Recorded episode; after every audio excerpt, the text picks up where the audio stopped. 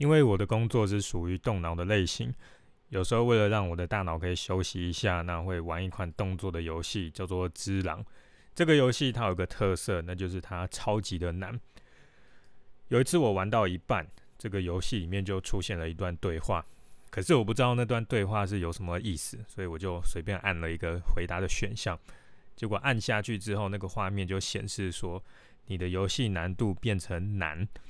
我心里就想，这个游戏就已经很难了，然后它竟然还可以变得更难，这个是在开玩笑吗？结果这个游戏的难度果然就是提高了非常的多，只要被敌人轻轻的碰个一两下就会死掉。我又想，还是我放弃算了，一直死这样也不好玩。可是因为我很讨厌放弃的感觉，所以这个念头、这个想法只有闪过一下子而已。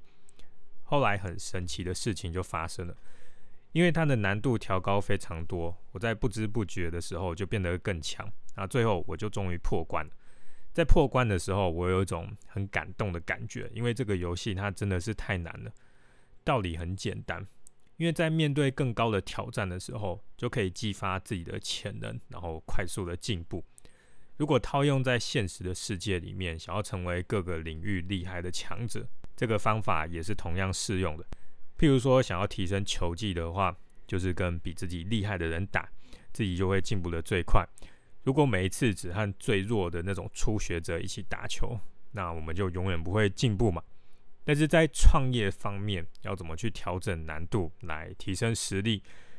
可能你会想说，创业就已经够难了，那还要故意调整难度让它变得更难的话，这不是太夸张吗？以我的经验来说，故意调整创业的难度确实是会很痛苦，但是实力真的就是会大幅的增加。我有看过一本书，叫做《获利优先》，里面有提到一个很关键的做法，和把游戏的难度调高是类似的，那就是公司赚了钱之后，把获利先放到账户里面，而不是说把这个公司的营收东扣西扣之后，最后剩下的才给获利。因为大部分的公司做法都是先把营收的钱拿来帮公司扩大，所以很多老板就会陷入一种轮回。赚到了钱，然后把钱投入公司扩大，钱就花光光；又再赚到了钱，然后把钱投入公司扩大，然后钱又花光光，永远都没有变成有钱人的一天。没有创业的人很难想象这个事情，可是，在有创业的老板来说，他就会知道这个形容是非常的贴切。我以前也是这样子的情况，我太太也常常有讲，虽然公司一直在变大。可是赚到的钱又全部投到公司里面，自己的银行户头里面的存款比员工还要少，没有一天是感觉有钱的。但我现在是已经跳脱这种回圈的了。不过想起以前那种日子，是还蛮可怕的。获利优先这本书讲的就是要强迫自己把营收的一部分先放到户头，不要动，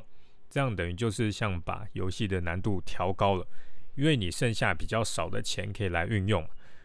相反来讲，手头上面有一堆钱的话，等于游戏的难度很低，你随便什么问题就用钱解决就好。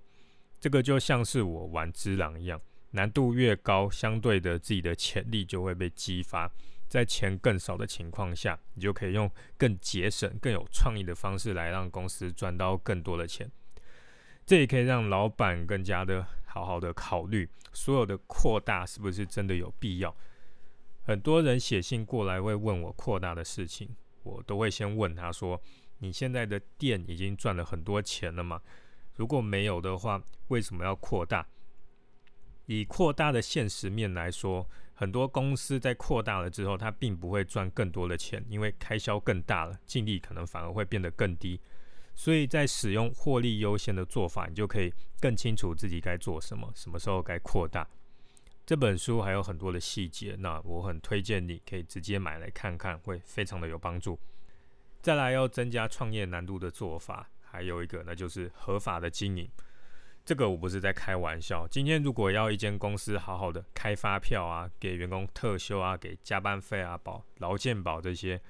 那。全部的公司里面，大概有九成以上都会倒掉，因为难度太高了。这也是为什么很多的公司它没有照这些规定在走。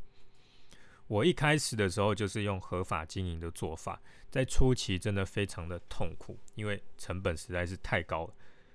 但是为了在这么困难的情况下面要获利，我在创业上面的各个能力都非常大幅的提升，而且在我一开始的定价策略还有成本的计算方面，我就会比较有个方向，要抓出更多的空间，才有办法合法的经营嘛，然后赚到更多的钱。不像有些公司一开始是不合法的经营，然后定价就定得很低，可是后来被抓到了要缴税，需要给员工合法的待遇，那他的产品就需要开始马上的改变定位，变成要比较贵，定价要修，那都会造成很大的问题。像刚刚提到的这些，都是在创业里面可以调整难度的做法，虽然很不容易，可是，在痛苦之后带来的就是自己的进步，非常的值得。当你变强之后，创业就是很好玩的一件事情，而不是说啊会变成你每天晚上的噩梦。不过要强调的是，这些做法并不是叫你去压榨员工来得到更多的获利，这个是错误的做法，这一定要小心。